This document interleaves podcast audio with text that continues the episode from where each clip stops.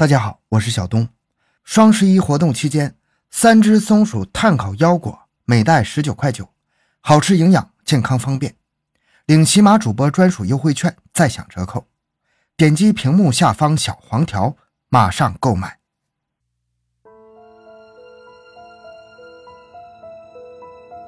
大家好，欢迎收听小东讲故事。距离成都一百六十四公里的四川遂宁市。素有“观音故里”之称。市中心有一家名叫海奇的宾馆，宾馆设施老旧，有时一天也来不了一波客人。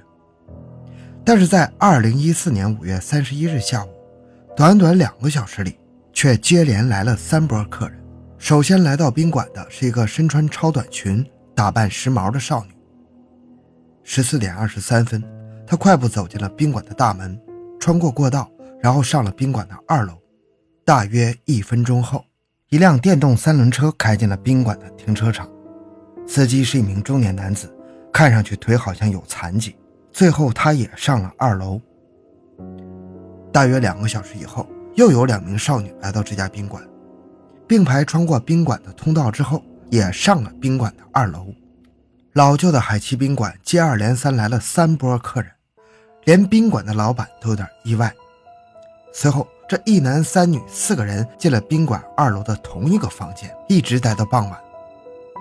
三名少女和一个残疾的三轮车夫，他们能在房间里干什么呢？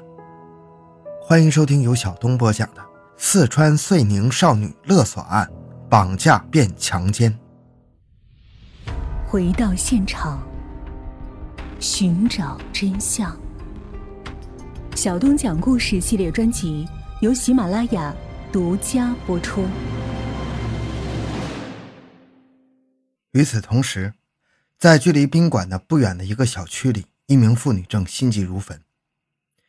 这名妇女是一位妈妈，天都快黑了，可是女儿贝贝还没有回家。给女儿打电话，女儿手机却关机了。案发时，贝贝十四岁，正上初三。五月三十一日那天是周六。午饭过后，贝贝和同学佳佳一起外出给同学过生日。本来说好两三个小时就回家，但五个多小时过去了，还没有见回来。贝贝妈妈就打电话问佳佳同学的家长，佳佳的家长说他家的孩子也没有回来。虽然贝贝妈不停地安慰自己，但是反常情况还是让她有些慌张。这时，贝贝妈手机响了，正是女儿的号码。可手机刚放到耳边，他就傻眼了。电话里是一个男人的声音，他说：“你快准备五万块钱，你女儿在我手里。”女儿的手机突然传来陌生男人的声音，而且张口就要五万块钱，这让他吓得不轻啊！贝贝妈再也坐不住了，马上赶到了公安局报案。事关一个十四岁未成年人的安危，公安局上下非常重视。就在距离上一个电话大约三十分钟以后，贝贝妈的手机又响了，还是女儿贝贝的手机号，不过这次是一个女人的声音，但并不是贝贝。那个女的在电话里问：“钱准备好没有？”贝贝妈说：“准备好了，已经准备好了。”那个女的就说：“那个女的就让她把钱带上，到滨江新村等着。”滨江新村是遂宁城区的一个住宅小区。为了保证人质的安全，公安局马上派出一路民警赶了过去，在小区大门口周围进行了暗中布控。与此同时，按照绑匪的要求，警方赶紧将钱准备好，并安排了一个经验丰富的民警以孩子父亲的身份跟随贝贝妈一起来到小区门口等待。已经晚上二十一点了，滨江新区小区门口的行人很少，等了好一会儿也不见有人过来。焦急的贝贝妈拨打了女儿的电话，但是手机依然关机。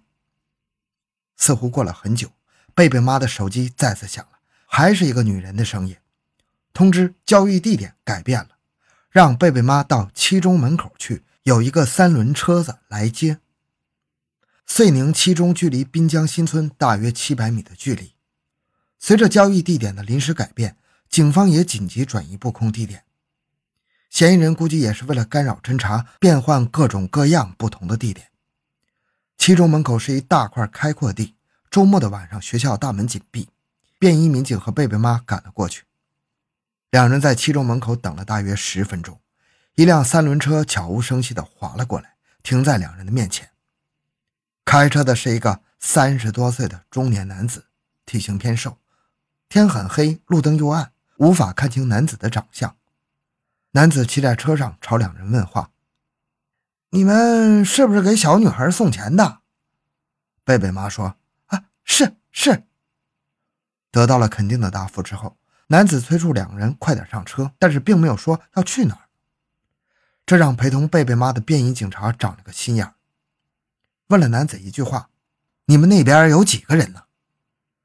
当时这个三轮车夫说：“有三四个人。”便衣民警就说：“嗯，那我们也要换个男的上来。”令人没想到的是，三轮车上的男子竟然答应了这一要求。于是贝贝妈被换下了，两名便衣民警上了男子的三轮车，三轮车不紧不慢地朝前驶着，车里没人说话。这个时候已经是十点多了，三轮车在城区里兜起了圈而这一兜就是将近一个小时，没有停下来的意思。这一个小时里，两名便衣民警不停地分析着各种可能啊。两名民警感觉这辆车也没有一个明确的目标。寻思着，如果是花钱雇人的话，那么花钱的人肯定会跟三轮车说一个明确的目标，到了以后把那人放了就可以走了。最后，民警大胆的推断，三轮车夫很可能就是绑匪，于是将这名男子控制住。经过突审，男子名叫肖烈。肖烈交代，贝贝确实被他绑架了，一起被绑的还有贝贝的同学佳佳。两人都被关在城区的一个公共厕所里，警方立即赶了过去，将两名女孩救了出来，并将看守的另一名嫌疑人抓获了。经过不到五个小时，两名人质贝贝和佳佳就被解救了，两名犯罪嫌疑人也被警方抓获，一名就是三轮车夫肖烈，另一个同伙是一个女的。但警方感到很意外的是，这个同伙丽丽只有十四岁，还是一名初中生。一个本该在学校里上学的年纪，怎么就成了绑匪呢？那个穿着超短裙的女子就是丽丽，身材高挑、成熟丰满，与她的年龄完全不相符。那两个并排走进宾馆的女孩就是贝贝和佳佳，两人和丽丽同龄，也是十四岁，他们还是同班同学，都是初中二年级。丽丽说：“这一切都是肖烈一手策划的。”肖烈四十岁。几年前，因为事故腿部萎缩，行走不便，以开电动三轮车拉客为生。一个是十四岁的女孩，一个是四十岁的大叔，他们之间到底发生了什么呢？是什么导致他们把毒手伸向贝贝与佳佳呢？那是大约一个月前的一个下午，十四岁的丽丽乘坐三轮车到达目的地后，没有三块钱的车费，于是找到了正好在旁边的肖烈，说：“叔叔。”我借你电话用一下，我给我哥哥打个电话，叫他拿钱过来。肖烈也是个三轮车司机，常年在遂宁区拉客。当时他正在三轮车上等客人。丽丽拿着他的手机拨打了几个电话，又上了一下自己的 QQ，等朋友送来钱之后就离开了。人虽然走了，但是他的 QQ 号却留在了肖烈的手机上。晚上闲着无聊的肖烈，于是在 QQ 上与丽丽聊了起来。一开始问丽丽多少岁，在做什么，聊着聊着就聊到了一些男女关系的问题。丽丽虽然只有十四岁，但是很会察言观色呀。见肖烈与她聊起了男女关系，于是将计就计，很干脆的就提到了钱。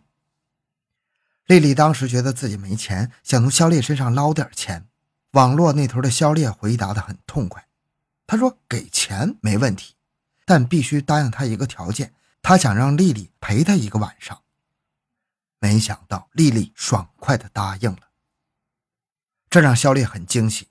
于是第二天上午，他来到了一家名叫海奇的宾馆，开了房间。随后，四十岁的肖烈与十四岁的丽丽第一次发生了关系。自那以后，两人经常在海奇宾馆房间里幽会。当然，每次事后，肖烈都会或多或少的给丽丽一些钱。但是腿部有残疾的肖烈是靠在城区开三轮车拉客为生啊，所以收入有限。与丽丽待在一起二十多天之后，肖烈很快就捉襟见肘了。肖烈给的钱越来越少了，少到最后一次只给二十元。肖烈清楚，年轻漂亮的丽丽愿意跟他在一起，就是为了钱，但凭他的能力很难满足丽丽的要求。